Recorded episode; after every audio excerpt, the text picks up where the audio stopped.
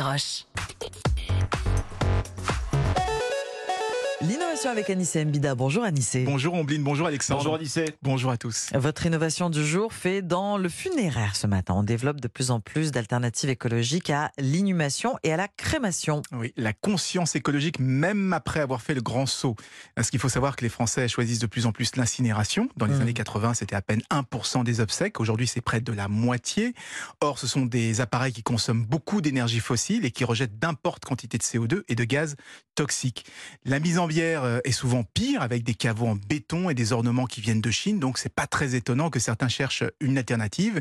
Et la plus en vogue actuellement, c'est ce qu'on appelle l'aquamation. Ok. Vous voyez, L'aquamation. Aquamation. Ça consiste à dissoudre le corps dans un liquide par un, un processus chimique. hein. C'est une technique assez ancienne, ça prend autour de 7 heures. Au départ, elle était utilisée euh, surtout pour les animaux et désormais on en fait la promotion pour les obsèques plus écologiques. Alors pour l'instant, c'est une pratique qui est interdite en France, mais de plus en plus de pays commencent à l'homologuer. L'Afrique du Sud, les Pays-Bas, les États-Unis ou le Canada par exemple. Bon, alors je vais être un petit peu euh, euh, vieux jeu, mais je trouve ça assez étrange de dissoudre un corps dans l'eau. Bah, c'est normal. Voire hein. morbide, mais. C'est normal parce que la façon de rendre les derniers honneurs à un proche, c'est avant tout une affaire personnelle. Oui. Chacun doit se faire sa propre opinion, mais Oui. c'est vrai aussi qu'il y a euh, des entreprises commerciales qui essaient de changer les comportements pour euh, pousser de nouvelles pratiques. Par exemple, il y a une société qui propose de transformer, tenez-vous bien, les cendres d'un défunt en céramique. Donc Mhm. euh, les cendres en vase ou en urne ou même en, en vaisselle. hein. Je ne sais pas ce que vous en pensez.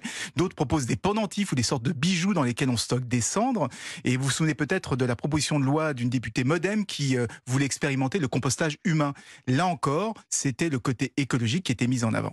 Bon, en tout cas, Anissé, pourquoi ne pas tout simplement faire des cercueils biodégradables? Eh bien, ça existe. hein. Ça fait des années même qu'on essaie de pousser cette pratique, hein, des cercueils en carton avec des mises en bière en pleine terre dans des cimetières naturels. Mais ce sont des pratiques qui peinent à s'imposer en France. Mais une chose est sûre, avec la multiplication des options, le secteur des obsèques risque d'être totalement chamboulé dans les années à venir. Merci Anissé. Merci Anissé.